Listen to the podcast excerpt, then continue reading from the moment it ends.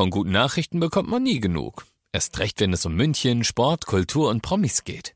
Lesen Sie selbst gute Nachrichten. Heute in der Abendzeitung und auf abendzeitung.de. Abendzeitung. Die ist gut.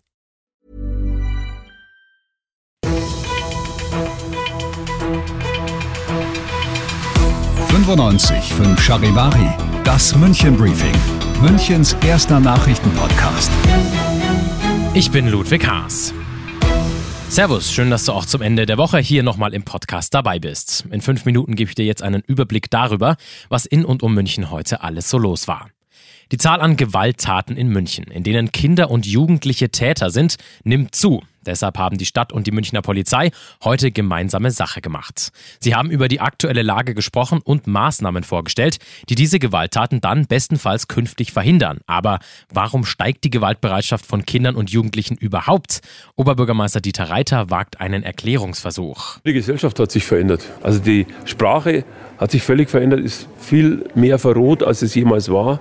Der Umgangston in der Bevölkerung, aber auch zwischen den Jugendlichen hat sich deutlich verändert und Leider wird aus verbalen Angriffen auch ab und zu tatsächlich reale Angriffe. Wie man versucht, dem Problem jetzt zu begegnen, das weiß Polizeipräsident Thomas Hampel. Ja, das Wichtige ist, dass wir Zugang zu den jungen Menschen, Kindern und Jugendlichen bekommen, dass wir sie ansprechen können, dass wir ihnen auch die Risiken und Konsequenzen von möglichen Straftaten aufzeigen können. Und das ist hier eben auch wichtig, dass die Münchner Polizei mit ihren Jugendbeamten auch sehr guten Zugang zum Beispiel zu den Kindern und Jugendlichen hat, um eben die Straftaten gar nicht erstehen zu lassen. Konkret sind unter anderem mehrere Präventionsprojekte und Sport- und Freizeitangebote geplant. Morgen Abend spielt der FC Bayern München in der Bundesliga gegen Mainz 05. Nach der Länderspielpause geht's also endlich wieder los. Torhüter Manuel Neuer ist nach seiner ja echt ewigen Verletzungspause immer noch nicht ganz fit genug, um zu spielen. Bei den Bayern ging es aber zuletzt ja auch viel um Politisches. Rechtsverteidiger Nusayr Masraoui hatte auf Social Media pro-palästinensische Posts geteilt, die auch einen militärischen Sieg gegen Israel befürworten. Es gab dann ein Gespräch zwischen Bossen und Spieler, viele Gerüchte. Masraoui trainierte nicht mit der Mannschaft. Heute wurde dann eine Entscheidung gefällt. Charivari-Sportchef Alex Eisenreich, wie ist die Entscheidung denn ausgefallen? Ja, die Entscheidung der Bayern lautet, der Marokkaner wird nicht suspendiert, er darf im Kader bleiben und das eben trotz seines Anti-Israel-Posts in der letzten Woche. Der Vorstandsboss der Bayern, Dresen, hat gesagt, Nusayr Masraoui hat uns glaubwürdig versichert, dass er als friedliebender Mensch Terror und Krieg entschieden ablehnt. Er bedauert es, wenn seine Posts zu Irritationen geführt haben.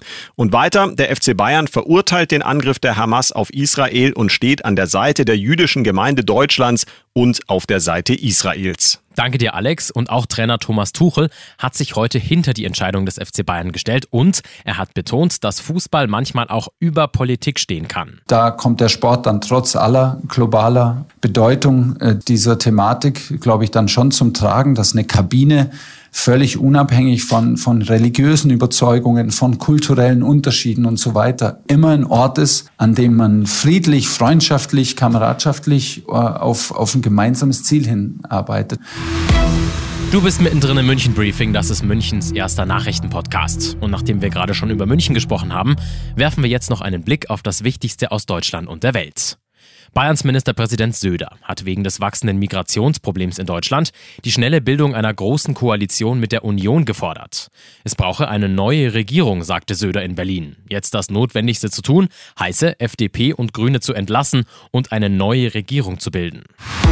Am Nachmittag hat ein schwerer Sturm in Norddeutschland seinen Höhepunkt erreicht. An vielen Küstenorten an der Ostsee waren zahlreiche Straßen komplett überschwemmt. Hotspot war dabei die Flensburger Förde, wo die höchste Sturmflut seit 100 Jahren erwartet wurde. Die Mehrheit der israelischen Geiseln in Gaza soll laut des israelischen Militärs noch am Leben sein. Mindestens 200 Menschen, darunter auch Frauen und Kinder, werden von der Terrororganisation Hamas gefangen gehalten. Außenministerin Annalena Baerbock gab sich währenddessen beim Besuch in Israel über die humanitäre Lage im Gazastreifen besorgt. Heute ist hier bei 95.5 Charivari natürlich Feel Good Friday. Da endet auch der Podcast mit einer positiven Meldung. Nach vier Jahren Pause kommt nämlich endlich die Münchner Shoppingnacht unter neuem Namen und zwar Nachtschwärmer zurück. Am 27. Oktober haben die Geschäfte in der Münchner Innenstadt ausnahmsweise auch nach 20 Uhr offen. Was sonst so alles geboten ist, das weiß Wolfgang Fischer, der Sprecher der Innenstadt-Geschäftsleute. Das Besondere daran ist, dass wir nicht nur Bühnen auf den Plätzen, Marienplatz, Rindermarkt äh, oder im Stachus haben, sondern dass ganz viele Aktionen auch in den Unternehmen stattfinden. Das regt natürlich an, mal in die Innenstadt zu kommen, entspannt zu bummeln, in die Geschäfte reinzugehen, die Innenstadtwirte zu besuchen, mal für eine kurze Pause und das Programm zu genießen. In diesem Sinne, ich bin Ludwig Haas. Ich wünsche dir erstmal einen schönen Feierabend und dann auch ein wunderbares Wochenende. Ciao. 95.5 Charivari, das München Briefing, Münchens erster Nachrichtenpodcast. Die Themen des Tages aus München gibt es jeden Tag neu in diesem Podcast. Um 17 und 18 Uhr im Radio und überall da, wo es Podcasts gibt, sowie auf charivari.de.